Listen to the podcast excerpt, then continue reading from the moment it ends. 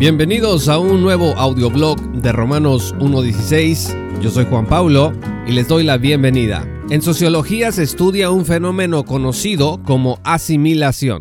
La asimilación es el proceso por el cual una persona se une a otra cultura y adopta sus valores, sus normas y sus señas de identidad y paulatinamente va abandonando su propio balaje cultural. El fenómeno de la migración suele traer consigo la asimilación. Si por ejemplo tú te vas a otro país y crías allí a tus hijos, es probable que ellos o los hijos de sus hijos se acaben apartando cada vez más de sus raíces culturales originarias. El orgullo latinoamericano, sin embargo, ha logrado rescatar varias tradiciones en el extranjero. Por ejemplo, hay desfiles en los Estados Unidos que organizan familias mexicanas. Hay algunas fiestas en Europa que se celebran modestamente por familias latinoamericanas radicadas allá. Nos dice esto que hay padres preocupados por enseñarle a sus familias la importancia de la identidad étnica. En otros casos, hay gente que no solo abandona sus características culturales originarias, sino que se avergüenzan de ellas y hacen todo lo posible por evitarlas. A veces las critican, a veces las escupen, evitan a toda costa hablar, por ejemplo, en su idioma natal, vestir algo que los vaya a relacionar con las tradiciones del país en donde nacieron, por ejemplo, no escuchar nada de música en el idioma o que lo relacione con esa raíz, con esa costumbre, etc. En el terreno de la teología, amigos, puede darse también lo que podemos llamar asimilación metateológica. Es decir, una persona aprende de teólogos extranjeros, los admira y los sigue, pero al mismo tiempo quiere vestir como ellos, hablar como ellos, celebrar la cultura de ellos y comenzar a ver el mundo como ellos. El problema, amigos, no es querer alcanzar el ejemplo de erudición de teólogos europeos o norteamericanos, ni tampoco el problema es leer ávidamente sus obras. Todos los que estudiamos teología admiramos de este modo a gente de otras nacionalidades. El problema es que al mismo tiempo comencemos a sentirnos incómodos con el pueblo al que pertenecemos porque parece que no da el ancho en las tradiciones intelectuales de los teólogos extranjeros que admiramos.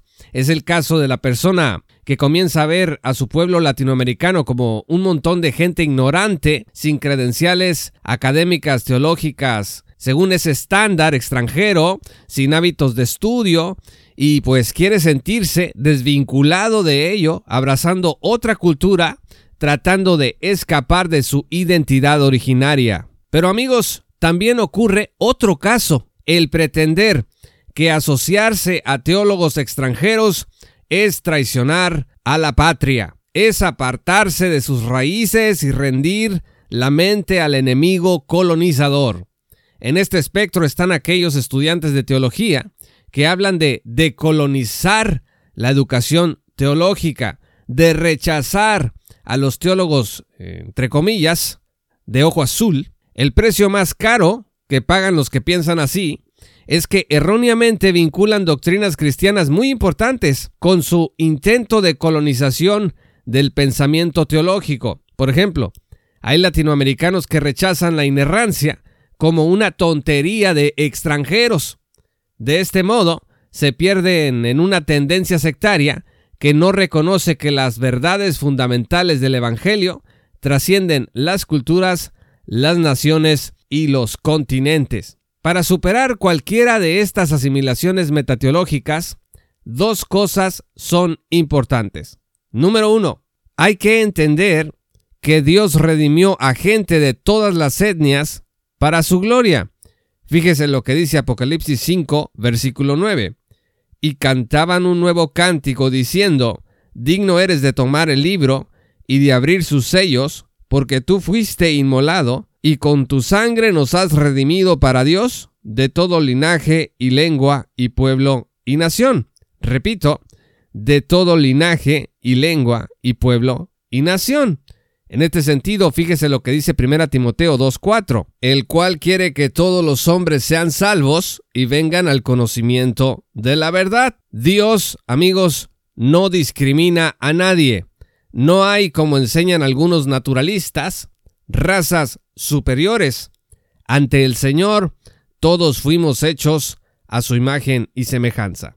Y número dos, Dios nos llamó dentro de una cultura particular. Dios nos llama a la santidad, Dios nos llama a dejar el pecado, pero Dios no nos pide renegar de nuestras raíces culturales, de nuestros símbolos nacionales y de nuestra identidad tradicional. Eso sería cancelar quiénes somos.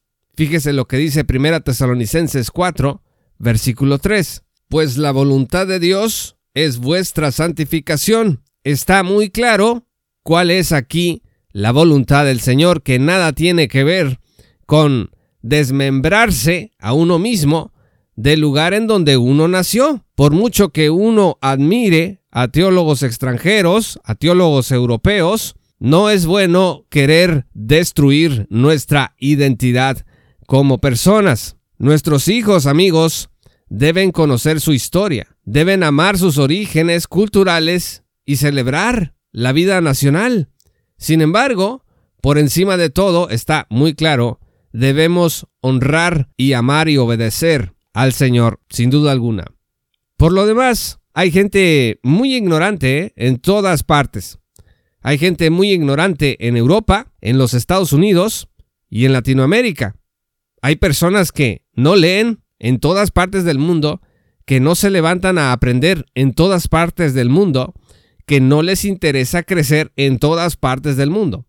El malinchismo existe en todo el planeta. Así que celebremos nuestras raíces latinoamericanas al mismo tiempo y admiramos otras culturas y tradiciones y separemos amigos adecuadamente al teólogo de su teología, al menos hasta donde esa teología refleje su armonía con las sagradas escrituras. Yo soy Juan Pablo de Romanos 1.16, esto fue un audioblog. Si aún no eres patrocinador, te invito a que te unas en www.jpaulomartinez.com o directamente en www.patreon.com diagonal J. Paulo Martínez. Que el Señor los bendiga hasta que volvamos a encontrarnos.